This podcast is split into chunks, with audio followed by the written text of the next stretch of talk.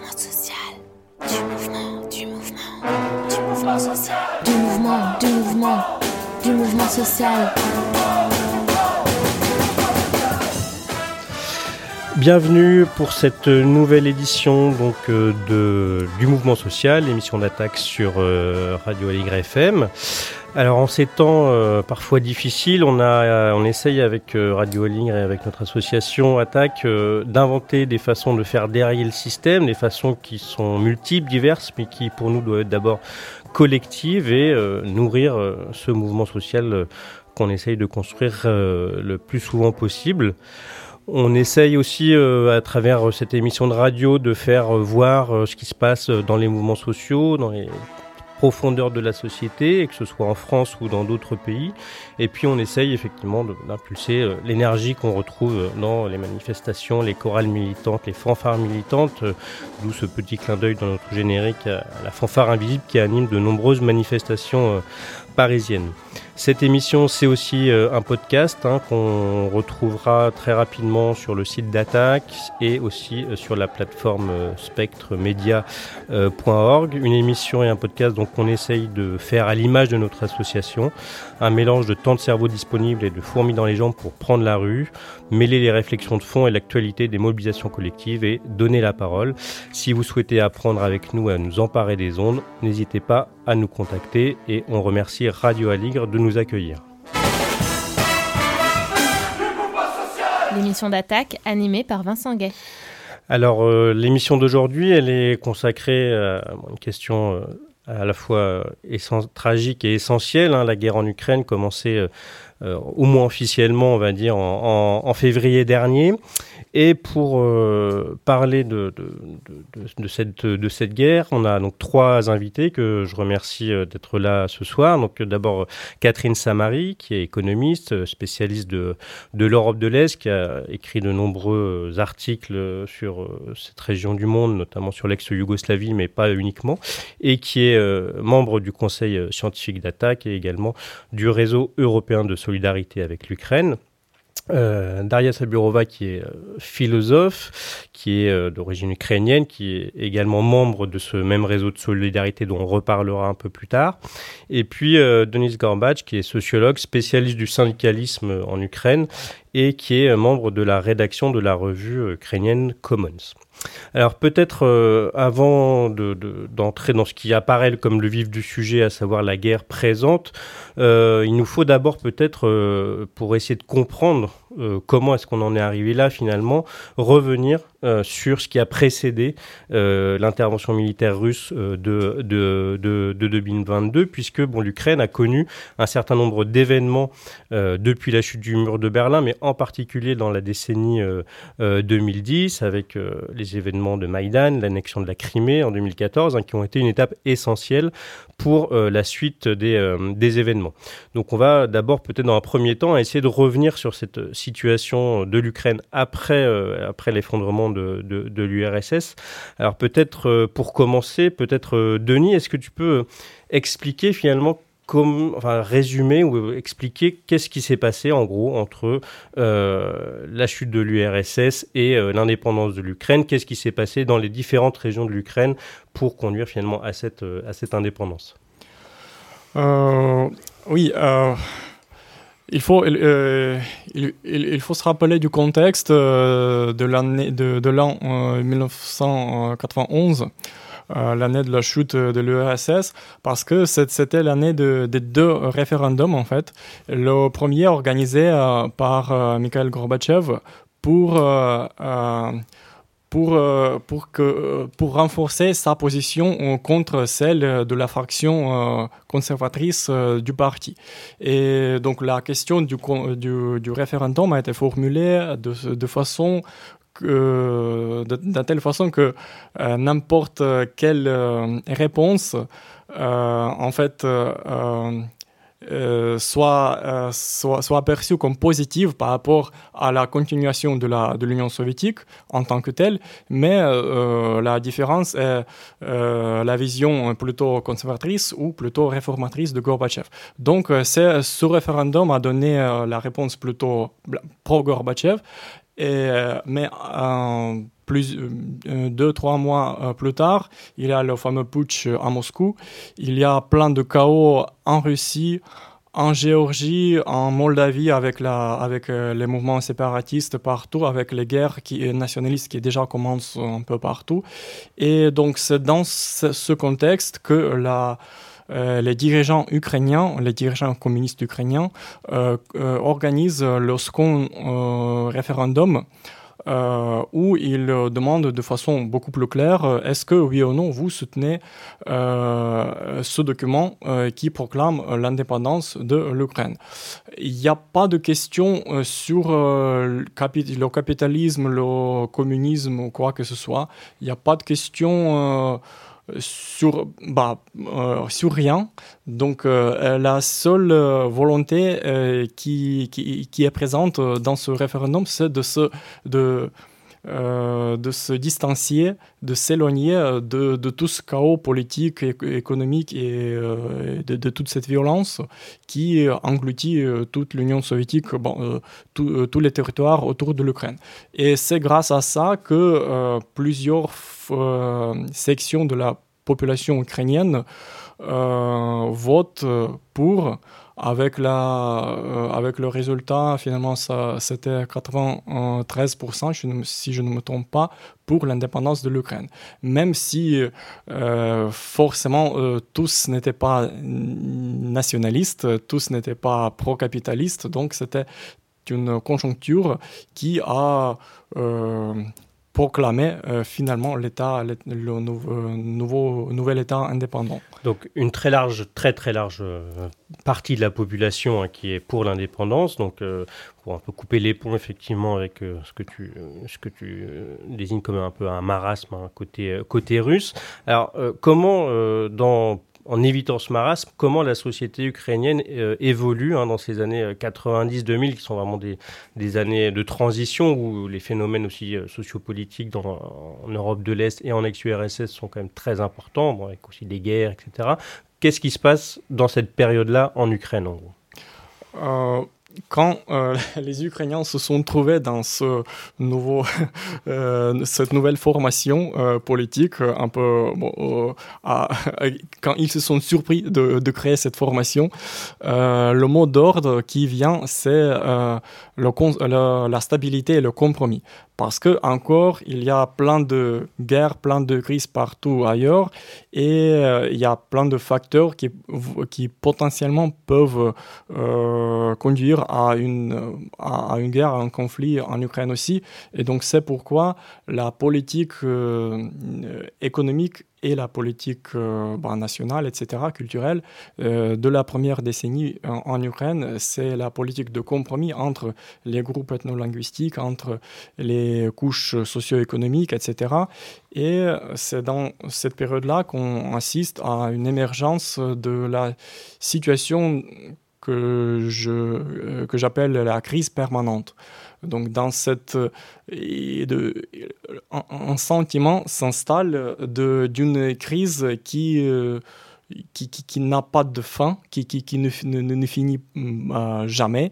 Et donc, c'est dans, euh, dans cette urgence permanente que les premières générations de l'Ukraine indépendante voient le jour. Et c'est dans ce, contexte que la fameuse oligarchie finalement se constitue en tant que la nouvelle classe dirigeante vers la fin des années 90, euh, le début des années 2000.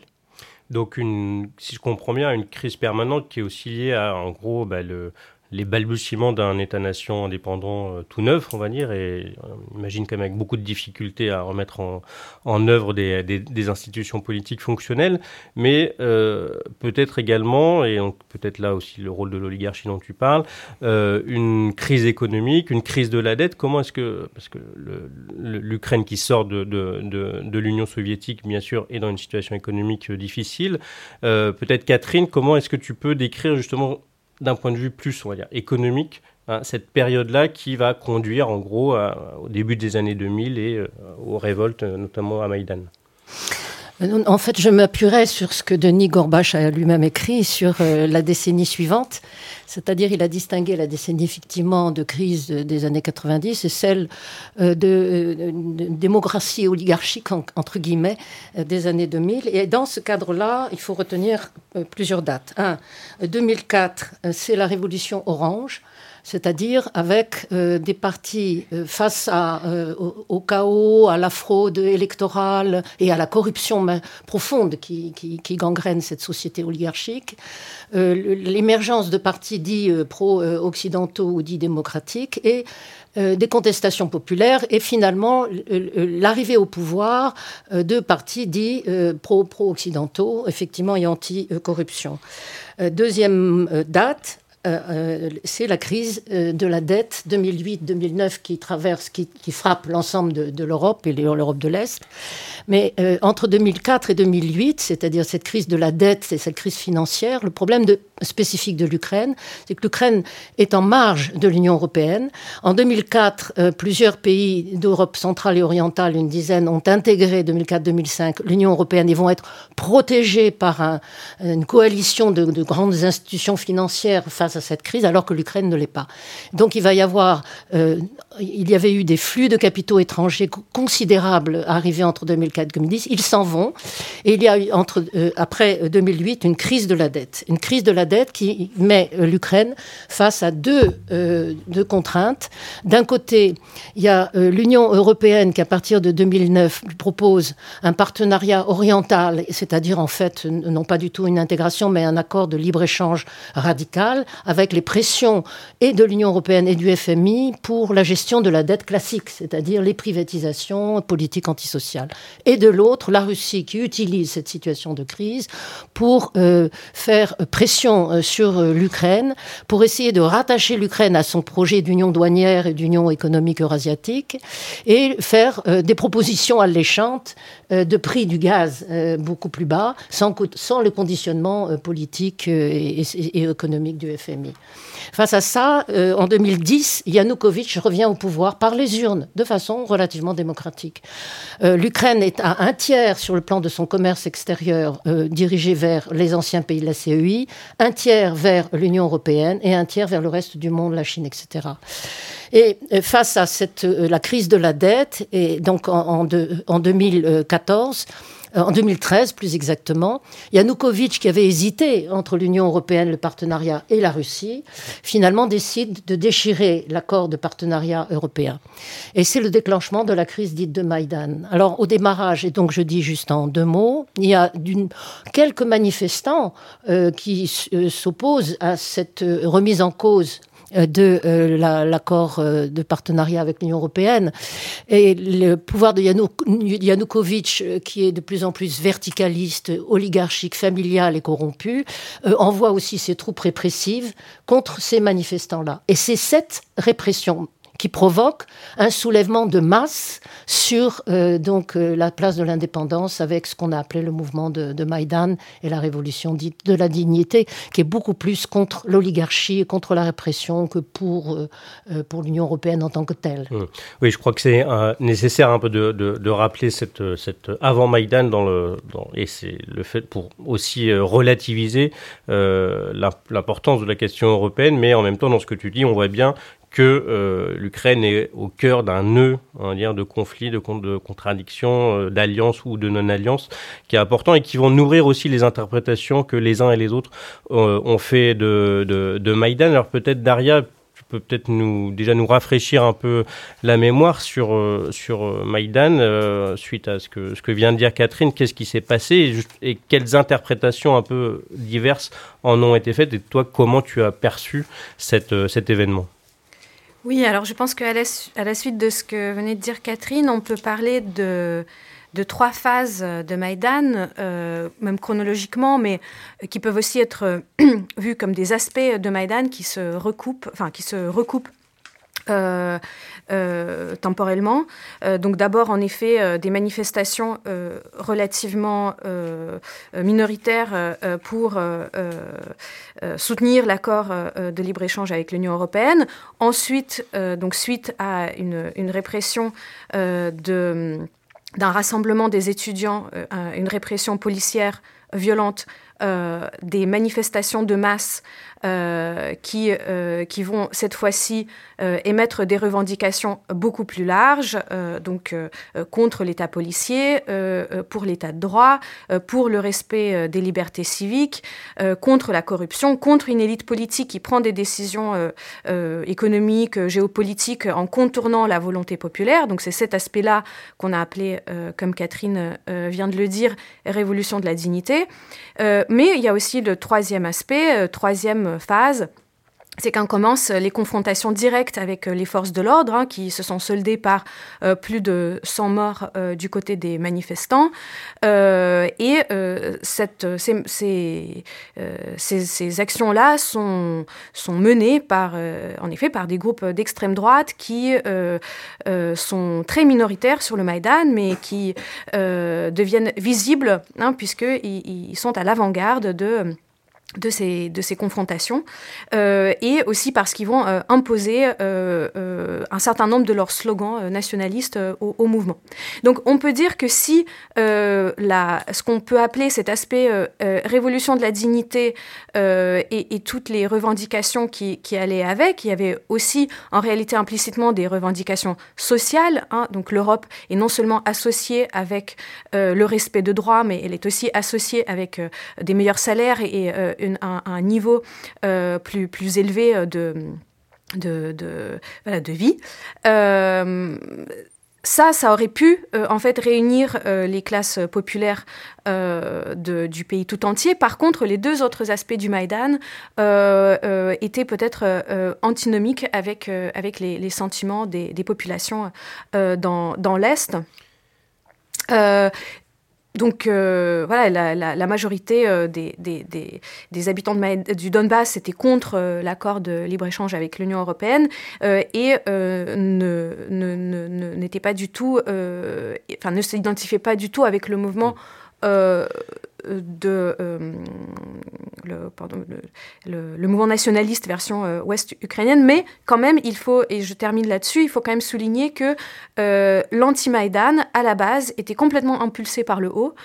c'était, il, visait à mimer le Maïdan, mais c'était un, mouvement pro-gouvernement organisé et financé par, par lui. et ensuite, donc, ça se prolonge dans le mouvement séparatiste où l'implication des pouvoirs locaux et l'implication aussi euh, de Kremlin, direct et indirect, a été euh, importante. justement, dans cette phase euh, post-Maïdan, on a une, exacerbation des tensions, hein, la construction d'un camp plutôt hostile hein, à, ce que représente, alors peut-être de façon fantasmée, le mouvement de Maïdan. Qu'est-ce qui s'est passé? Comment les tensions se sont exacerbées? À quoi ça conduit? Il y a eu donc les accords de Minsk. Est-ce que tu peux revenir là-dessus? Bon, certains auteurs euh, ont parlé un peu pour cette période de, guerre hybride. Donc, est-ce que euh, comment finalement euh, cette phase entre après 2014 constitue un peu des prémices aux événements contemporains? Oui, donc Euh, à la suite du Maïdan, il y a eu euh, d'abord euh, l'annexion de la Crimée et puis donc le, mouvement séparatiste qui a conduit à, des référendums pour l'indépendance des, des, deux régions de l'Est. et en effet, donc, on a pu parler euh, à ce moment de, la guerre hybride. Alors, euh, qu'est-ce qu'on entend par guerre hybride? Par guerre hybride, on entend euh, l'utilisation non seulement des moyens conventionnels, mais aussi des moyens non conventionnels, en fait, de la cyberguerre qui passe par la, mobilisation des moyens d'information et de communication par, l'ennemi pour diffuser un certain nombre d'idées dans, dans la population civile locale par, euh, voilà, par la voie des médias, des blogs, des, réseaux sociaux, hein, donc euh, Facebook, Telegram, etc. Euh, et aussi donc en visant les, les moyens de communication et d'information de, de, du gouvernement ukrainien. Voilà, donc c'est c'est pour ça qu'on parle de, de, guerre hybride. Donc selon certains spécialistes, le Donbass aurait été le terrain d'expérimentation de cette guerre ultramoderne où euh, le, front de l'information euh, est presque tout aussi important que, le front physique. mais en fait, la, question c'est de savoir est-ce que vraiment ce terme de guerre hybride, ça nous permet de comprendre quelque chose, puisque finalement, c'est aussi un terme, le deuxième aspect de, ce terme, c'est tout simplement pour désigner qu'il s'agirait, dans le cas de la guerre dans le Donbass, d'une guerre par, par procuration de la Russie avec l'Ukraine, qui, donc, en utilisant en fait un, conflit civil dans le Donbass pour atteindre, atteindre donc par la Russie pour atteindre ses objectifs. Ce terme-là est aujourd'hui utilisé par la Russie elle-même et aussi par une partie euh, de, la gauche euh, internationale euh, pour parler de l'implication des pays de l'OTAN dans cette guerre. Donc parlant aussi de, la guerre par procuration. Est-ce que ce concept nous permet vraiment de, comprendre quelque chose? Moi, je suis plutôt d'accord avec Volodymyr Artur, donc, qui est aussi un spécialiste de, la région et qui, qui notamment a écrit des très bons articles sur, sur, le, sur les négociations actuelles voilà, qui considère que euh, ces termes finalement ne nous permettent pas vraiment en fait, de comprendre qu'ils il, euh, voilà, une, une, une, mécompréhension du, du contexte local. Attaque est en mouvement social jusqu'à 19h. Donc, euh, on se retrouve donc, pour euh, évoquer ce soir euh, la, guerre en Ukraine. Et donc, Daria, tu, on, parlait justement de la suite de Maïdan. Comment est-ce que les accords de Minsk ont été une tentative pour apaiser un peu les tensions et quelles en ont été les limites? Pour essayer d'apaiser les tensions. Et en même temps, c'était euh, des, accords qui euh, comportaient euh, dès le départ un piège. Hein. Donc, c'était des accords qui, qui ont été signés sous la pression militaire de la Russie, impliqués directement dès l'été 2014, directement sur le terrain dans la guerre dans le Donbass et qui est impliqué euh, en fait euh, euh, une réforme constitutionnelle de l'Ukraine impossible à accepter par la société post-Maïdan, à la fois en tant que société marquée par, par un sentiment nationaliste, mais aussi une société marquée par des, par des aspirations démocratiques incompatibles avec l'acceptation de la domination politique de la Russie qui en fait résulterait de cette, de cette réforme constitutionnelle de de, décentralisation euh, euh, du pays où, où aucune euh, décision politique, économique, géopolitique importante ne pourrait plus être prise par l'accord de tous les membres de la fédération. Alors, on voit hein, une société ukrainienne qui, qui évolue fortement et qui aussi peut-être euh, entre en conflit euh, dans cette période dans cette période là mais euh, l'autre grand changement majeur peut-être c'est les évolutions de de la Russie. Qu'est-ce qu'il se passe en gros en Russie dans, cette, dans ces années-là, autour de 2010, 2014 jusqu'à aujourd'hui? Comment est-ce que la Russie se repositionne de façon particulière dans, sur la scène internationale? Catherine, peut-être? Oui, comme tu parles de la scène internationale, donc c'est dans les rapports notamment avec les États-Unis et l'OTAN. Or, euh, euh, je pense utile de revenir sur la phase 1991 jusqu'à 2014. 1991, euh, pour compléter ce que disait Denis au démarrage, il faut rappeler que la dissolution de l'URSS a ensuite été décidée par la réunion des représentants de la Fédération de Russie, dont Yeltsin, avec les représentants de l'Ukraine devenue indépendante et de la Biélorussie devenue indépendante. Autrement dit, euh, ce qui était l'ennemi historique, héréditaire de l'OTAN et des États-Unis, à savoir l'URSS, n'existe plus. Et ce qui l'a dissous, c'est pas une force externe, c'est une force interne. Et Yeltsin va procéder à la fois euh, donc euh, aux privatisations et en même temps à une, politique donc la première guerre de Tchétchénie qui est soutenue par les États-Unis et, et l'OTAN et une phase les années 90 qu'il faut distinguer des années 2000, c'est-à-dire les années de pouvoir de Yeltsin où euh, le pouvoir d'État est faible, malgré sa sale guerre en Tchétchénie, euh, et où euh, ce, qui domine, c'est les oligarques, et du point de vue des rapports à l'OTAN, une logique de partenariat du point de vue des pays d'Europe de l'Est et du point de vue de la Russie, qui est, qui est rattachée au, G7 plus 1, comme on dit, d'une façon tout à fait donc de, de, partenariat politique. Il faut distinguer de ça donc les années 2000. Alors les années 2000, euh, commence en fait à la fin des années 90 par la crise euh, de la dette extérieure de la Russie euh, et l'arrivée au pouvoir donc de, Poutine et dans un tournant qui est en même temps de protection davantage de l'économie russe et qui va marquer toute une phase de la décennie 2000 et la suite de contrôle, de, de recontrôle par le pouvoir d'État sur ces oligarques, contrairement à la situation de, des années 90 ou même euh, d'une certaine façon de, de, l'Ukraine. Donc un pouvoir euh, fort se reconstitue. Euh, produit aussi du point de vue des politiques économiques des, une modernisation de son appareil militaire et une, une, situation hybride avec, je dirais, ce qui va caractériser euh, la, phase des années 2000 euh, par rapport aux rapports internationaux, euh, un, moment, un moment charnière, un premier moment charnière, qui est la montée de ce qu'on appelle les révolutions colorées. Révolution colorée, d'une part en Géorgie 2003, Ukraine 2004, dont j'ai parlé tout à l'heure, puis ensuite Maïdan, ce qui produit une, peur panique de, la part de Poutine d'être confronté à, quelque chose d'analogue, et il le perçoit à partir de 2011-2012, où il y a une montée des mouvements sociaux en Russie même. Hein. Or, qu'est-ce qui se passe face à 2014 2014 est la récupération de la Crimée, qui n'était pas totalement prévue du tout, mais qui est une, opportunité pour, euh, pour, pour, Poutine et qui se rend compte qu'en Russie, la récupération de la Crimée, et y compris son instrumentalisation des républiques dites populaires autoproclamées du Donbass, est très populaire en Russie même. Et euh, donc, euh, euh, en 2000, qu'est-ce qui se passe maintenant à la veille de l'invasion russe, du point de vue des, rapports internationaux et des rapports internes à la Russie? Je présente ça un petit peu comme les, trois poupées russes, si on veut dire. Je dirais d'abord au niveau interne.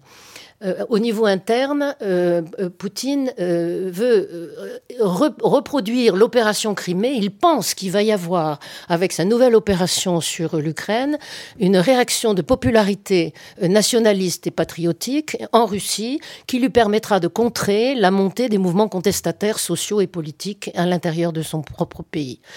Mais ceci s'inscrit dans un projet impérial russe, dans lequel s'insèrent les trois composantes de ce qui est appelé historiquement donc euh, le peuple entre guillemets euh, dans, l'idéologie impériale russe euh, de tsariste y compris dont se réclame Poutine, c'est l'idée que le peuple de Biélorussie, d'Ukraine et de Russie ne font qu'un seul et même peuple. Donc il, veut s'appuyer sur ce qui s'est passé récemment en Biélorussie, c'est-à-dire l'année précédente, en 2020-2021, avec une crise du pouvoir Loukachenko confronté à ses propres fraudes, et euh, du coup un rapprochement euh, alors que Loukachenko s'était éloigné de la Russie après 2014, parce que la récupération de la Crimée, pour ces oligarques qui sont euh, intéressés à leur propre souveraineté, c'était pas populaire du tout, contrairement à ce qui s'est passé en Russie. Mais Loukachenko, confronté à sa propre population, se rapproche à nouveau de Poutine.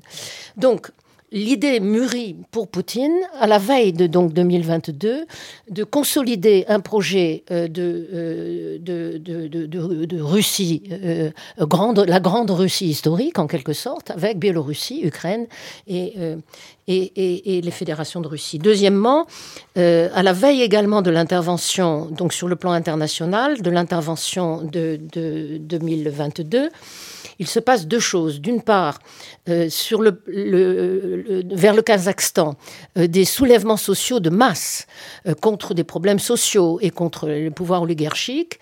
Et là, le pouvoir oligarchique du Kazakhstan fait appel à ce qui est le volet, le, la mini-OTAN, si on veut dire, euh, si on peut dire, dans le cadre de l'environnement de la Russie, qui est l'organisation du traité de sécurité collective, que, auquel le Kazakhstan fait appel et qui intervient pour remettre de l'ordre au Kazakhstan, donc à la veille de l'intervention euh, en Ukraine. Ça se passe entre guillemets très bien avec euh, quelques mesures sociales par ailleurs pour calmer euh, les, émeutes sociales. Euh, mais ceci entre en résonance avec donc une consolidation de cette mini-OTAN, alors que la vraie OTAN est en déconfiture. Donc contrairement à la thèse selon laquelle l'invasion de la Russie contre l'Ukraine serait une forme de protection contre des menaces venant de l'OTAN contre la Russie, ce que je développe, c'est d'une part que l'OTAN l'OTAN s'est consolidée, s'est maintenue non pas contre la Russie, mais contre l'Union européenne et son extension en Europe de l'Est, d'une part. D'autre part, que l'OTAN est en déconfiture euh, en 2021 avec la fuite, la, sortie de l'Afghanistan, avec les désaccords majeurs sur le plan énergétique, militaire et politique entre les États-Unis et les différentes composantes de l'Union européenne, notamment les accords importants euh, de l'Allemagne avec la France euh, vers la Russie. Pour prolonger un peu ton propos et puis pour un peu s'interroger sur effectivement la nature de cette, euh, de, de, cette guerre, on va écouter un petit extrait d'Emmanuel Macron qui utilise un vocabulaire très particulier pour parler de la situation. Plus cette guerre dure, plus elle devient menaçante pour la paix en Europe, mais aussi pour celle du monde.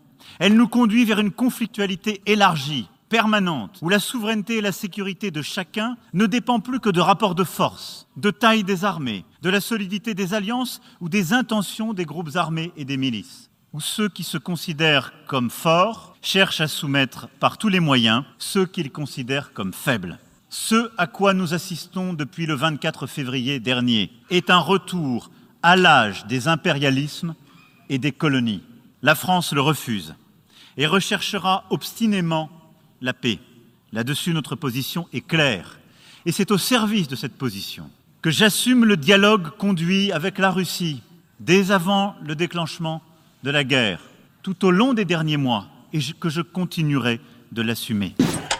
Alors on pourra peut-être évoquer plus tard la, fin sur la position de la France et de l'Union européenne là-dedans, mais d'abord ce qui est moi m'a interrogé dans ce dans ce, cet extrait, c'est effectivement quand il parle du retour des impérialismes et des colonies. Alors est-ce que euh, je, je, je, me, je, me, tourne vers toi Daria, est-ce que euh, cette question-là, elle est euh, perçue de cette façon-là en Ukraine? Et donc est-ce que finalement la résistance ukrainienne est perçue comme une guerre de libération nationale face à un néo-impérialisme? Alors, euh, la résistance ukrainienne, guerre de libération nationale, euh, oui, si vous voulez, et, cela a surtout du sens pour, euh, pour une partie de la société qui se revendique très clairement de l'histoire du mouvement pour l'existence d'un État ukrainien indépendant, donc tout au long de l'existence de, de l'Empire russe et puis euh, euh, le partage de l'Ukraine entre, entre différentes euh, puissances au XXe siècle. et donc cette partie de la société qui met aujourd'hui au centre la question des frontières et, de, la, souveraineté au cœur de la résistance. On peut aussi peut-être parler de libération nationale dans le contexte où il y a très clairement de la part, de, la, part de, de la Russie dans les discours officiels la volonté de l'effacement total des Ukrainiens enfin de, en tant qu'identité euh, ethno-culturelle. Mais on peut aussi parler de, la résistance. Euh, euh, à l'impérialisme euh, comme quelque chose euh, beaucoup plus immédiat et, vital. Donc en fait, c'est comme une, une, une, résistance contre la violence coloniale, contre l'occupation et comme défense d'un autre modèle de société, certes pas idéal, mais en tout cas plus démocratique et, répressif. Ensuite, il faut quand même dire que Macron, qui, qui, parle du retour de, de l'impérialisme et du colonialisme, ça c'est quand même une grosse blague. donc je je pense qu'en euh, en ce moment, on peut justement apercevoir euh, les dirigeants euh, européens et d'un autre côté Poutine se contester voilà ce terrain de l'anti-impérialisme alors que bien évidemment il s'agit des, des, puissances impérialistes d'un côté et de l'autre. Et donc on peut très bien comprendre l'agacement de,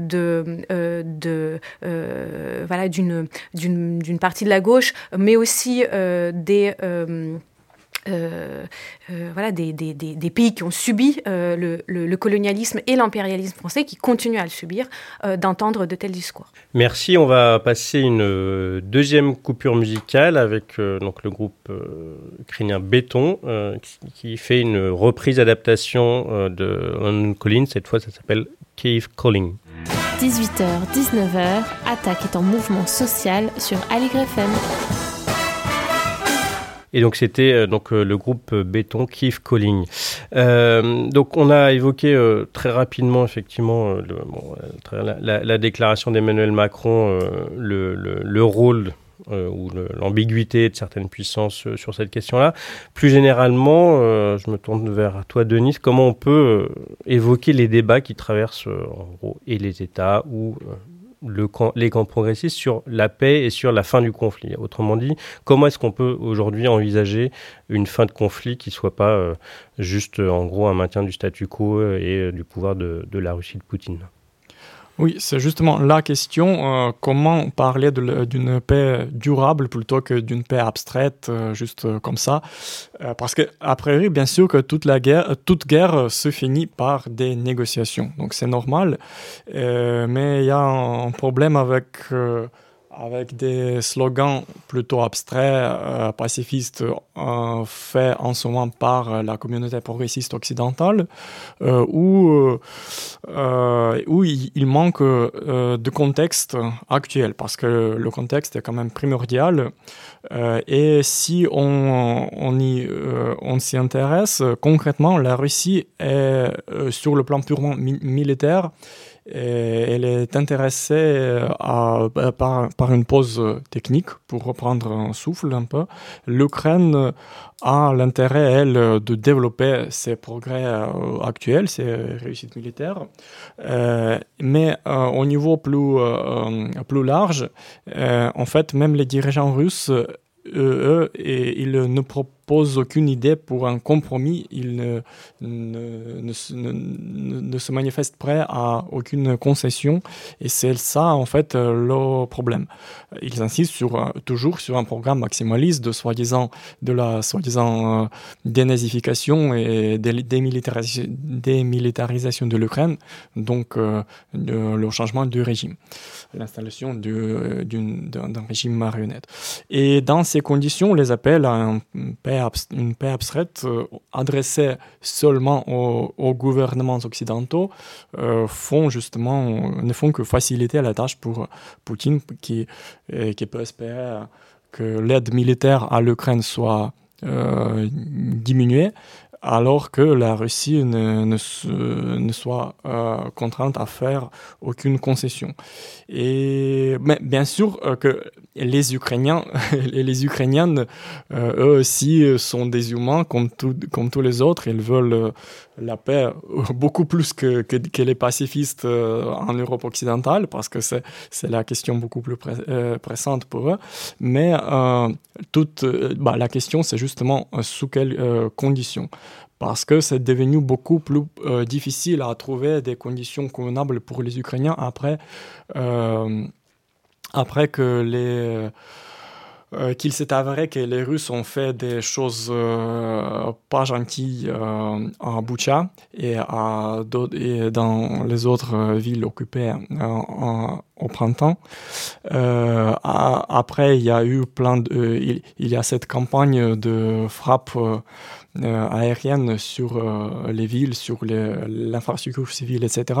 Donc, euh, c'est-à-dire que la volonté des Ukrainiens à faire bah, des concessions à la Russie est beaucoup plus faible et c'est beaucoup moins imaginable en ce moment. de visualiser des, conditions, de, visualiser quoi, qu'est-ce qu'on est prêt à sacrifier à Poutine vu, ce contexte. Donc ça, effectivement, je pense que c'est une question avec un gros point d'interrogation euh, pour, tout le monde. Mais alors, euh, malgré tout, on a quand même euh, effectivement des, des, indications sur le, le, rôle que veulent jouer certaines puissances et certaines, certaines entreprises. bon, récemment, il y a eu un sommet pour la reconstruction de l'Ukraine où on a vu effectivement un certain nombre de, de, multinationales françaises très, très, très, très présentes, très, très volontaristes. Emmanuel Macron multiplie les discours et effectivement vante ses envois d'armes à, à, l'Ukraine. Comment est-ce que on peut euh, évaluer ou envisager, on va dire, euh, le poids de ces, euh, de, ces politiques, on va dire, occidentales et aussi néolibérales, il faut bien le dire, dans les, les projets, on va dire, de guerre et d'après-guerre surtout. Peut-être, Catherine, comment tu, vois ça et comment justement le gouvernement Zelensky aujourd'hui se situe par rapport à ça? Je, prendrai l'éclairage et le regard de nos camarades de Social Niruch, c'est-à-dire du mouvement social euh, socialiste, même ukrainien de l'intérieur, qui se bat sur plusieurs fronts à la fois et qui est confronté à une guerre qui n'est pas la première guerre mondiale, guerre interimpérialiste, qui est une vraie guerre d'agression de l'Ukraine par un pouvoir néo colonialiste impérial euh, grand russe, mais qui en même temps se situe dans un contexte mondial et dans un contexte national où dominent les forces néolibérales. Alors, contre un certain nombre d'interprétations à gauche, il faut dire bien sûr que euh, on a un pouvoir oligarchique à la fois en Ukraine comme en Russie, on a un pouvoir oligarchique aussi d'ailleurs entre parenthèses en France, qu'on a le capitalisme qui règne partout, que les grandes firmes multinationales veulent s'emparer de la guerre en Ukraine pour effectivement faire des, investissements qui leur soient profitables et non pas qui permettent euh, de vivre euh, mieux et de avec des droits sociaux en Ukraine. Bon, comment interpréter tout ça de façon articulée? Je dirais d'une part qu'il euh, faut euh, euh, à la fois bien cerner l'existence d'une guerre concrète de remise en cause de l'indépendance, de la souveraineté de l'Ukraine. Maintenant, en deuxièmement, la souveraineté de l'Ukraine, elle dépend de quelles forces sociales vont dominer à l'intérieur de l'Ukraine et sur quoi s'appuie la résistance. Le pouvoir de Zelensky est à la fois un pouvoir néolibéral, un pouvoir euh, absolument euh, tout à fait prêt à, adopter de façon dogmatique tous les, tous les préceptes du Fonds monétaire ou de l'Union européenne dans le partenariat, d'une part, avant la actuelle et dans la future phase de négociation avec l'Union européenne, donc pour les privatisations. Et c'est un pouvoir qui a mis en place euh, euh, des, lois euh, sociales d'agression, de remise en cause du code du travail qui est beaucoup plus protecteur en Ukraine qu'il ne l'est en Russie, entre parenthèses. Et il y a eu mobilisation des forces sociales de Social Nirruch, dont je parlais tout à l'heure, intérieures à l'Ukraine, et de notre propre réseau international syndical et, politique, contre le pouvoir de Zelensky, du point de vue de ses mesures antisociales et contre les le Code du travail, euh, et en même temps, euh, tout en euh, soutenant la, résistance globale contre, contre une guerre d'agression. Alors je pense que la, la réunion de Lugano qui s'est tenue cet été, sur le plan des politiques de privatisation et de la reconstruction, entre guillemets, de l'Ukraine après la guerre, euh, sur le plan aussi de l'habitat, sur le plan euh, de, euh, de l'énergie. C'est clairement une, orientation qui vise à une néocolonisation de, de l'Ukraine. mais face à ça, le pouvoir de Zelensky est d'une part confronté à un pouvoir oligarchique et à la corruption que dénonce aussi l'Union européenne. Il a introduit des mesures de nationalisation récemment extrêmement importantes qui touchent une série d'oligarques qui peuvent être totalement euh, provisoires et qui peuvent aller dans plusieurs directions. La direction dominante, c'est la direction néolibérale, c'est-à-dire une nationalisation par l'État, mais pour ouvrir euh, ces euh, firmes à des capitaux étrangers, supposés plus efficaces. Mais c'est là-dedans que s'engouffre euh, la possibilité, effectivement, de résistance sociale de la société ukrainienne et des syndicats qui ont tous pris position contre les nouvelles lois promises par, par Zelensky et qui sont encore en position extrêmement difficile mais peut-être importante pour la reconstruction de l'Ukraine, pour que effectivement celle-ci se fasse sur des bases sociales et démocratiques qui euh, consolident les droits sociaux. Alors, vous êtes, justement, pour euh, envisager d'autres formes de solidarité que celle de, des, États ou de, ou de l'Union européenne, euh, vous faites tous les trois parties donc euh, d'un réseau international de solidarité avec l'Ukraine. peut-être, peut-être Daria, qu'est-ce que tu peux en dire de ce réseau et surtout quelle forme de solidarité il a pu organiser depuis, depuis février? Oui, donc en effet, euh, des formes de solidarité euh, alternatives euh, passent par une solidarité par en bas avec le mouvement syndical ukrainien, avec ses organisations de gauche, ses organisations féministes, etc. il faut, je pense, d'abord mentionner plusieurs convois syndicaux qui ont déjà eu lieu, avec la participation de toutes les principales confédérations syndicales, la CGT, Solidaire, FSU, CFDT. et donc aussi, euh, bien évidemment, euh, notre réseau européen de solidarité euh, avec l'Ukraine, qui lui-même aussi a envoyé une délégation, même deux fois en fait. Il y a eu deux délégations au mois de mai et au mois de septembre en Ukraine.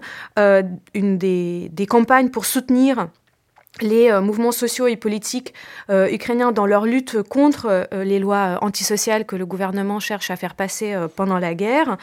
D'autres campagnes, comme la campagne pour la libération de Maxime Butkevich, donc un, militant antifasciste et pour les droits humains qui est à présent un prisonnier de guerre, donc, dont on n'a pas de nouvelles depuis le mois de juin.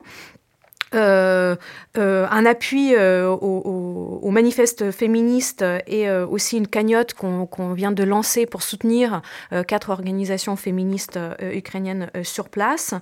il y a aussi bien évidemment une bataille idéologique à mener. Donc il s'agit de produire des matériaux pour expliquer pourquoi il est nécessaire de soutenir la résistance, pourquoi il faut soutenir la paix juste et durable, comme Denis vient de l'expliquer, et non un cessez-le-feu sous n'importe quelle conditions.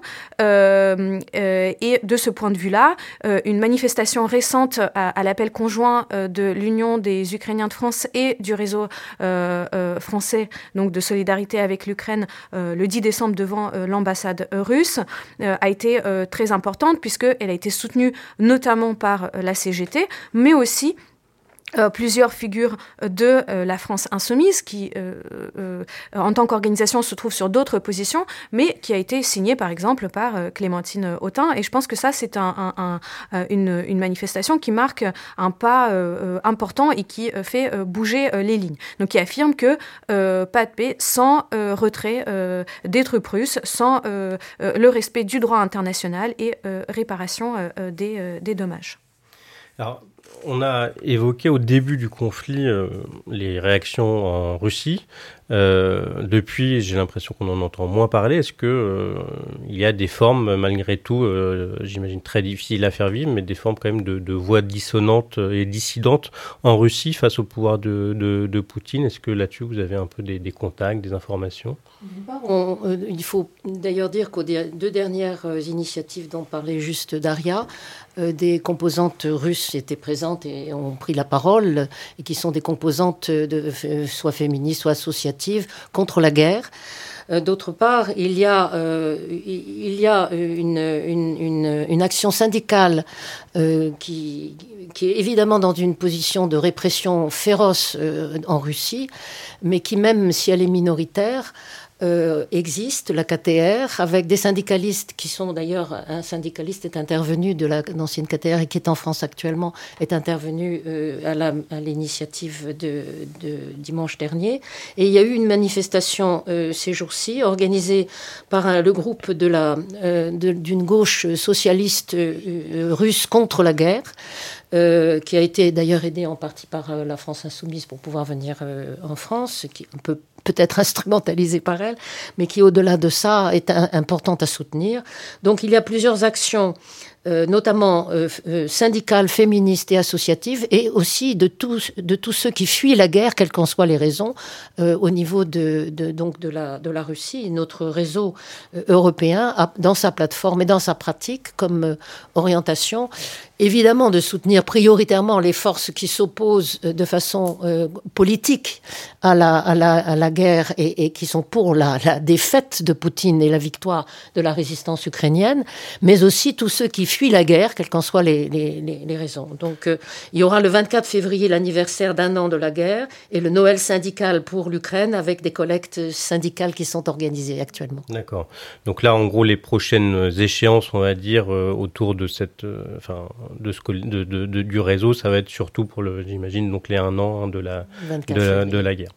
Euh, très bien. Euh, bah, pour euh, pour terminer, peut-être, je ne sais pas si vous voulez dire un dernier mot sur ces initiatives-là ou sur les choses dans les, qui vont arriver dans les prochaines semaines. Non, pas particulièrement. Bon, très bien. Eh bien, écoutez, merci beaucoup.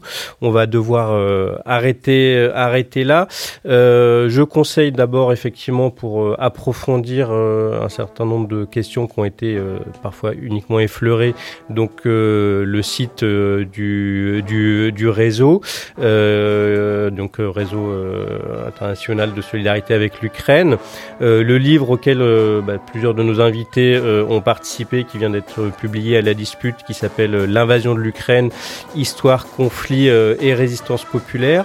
Euh, pour ce qui nous concerne côté attaque et côté de notre émission du mouvement social, bien sûr, on, continuera à, relayer les initiatives militantes en, la matière.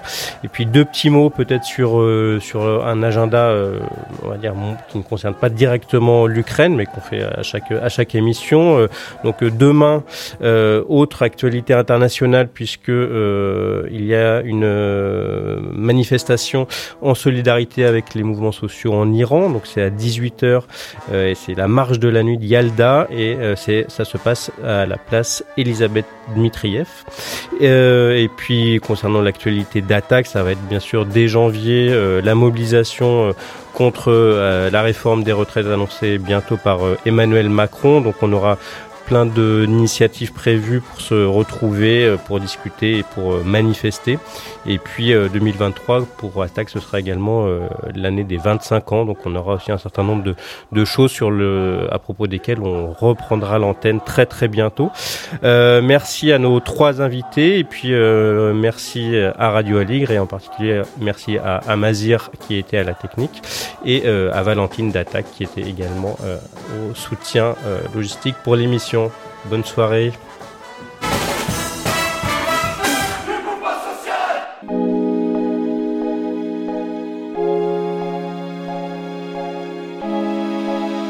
Spectre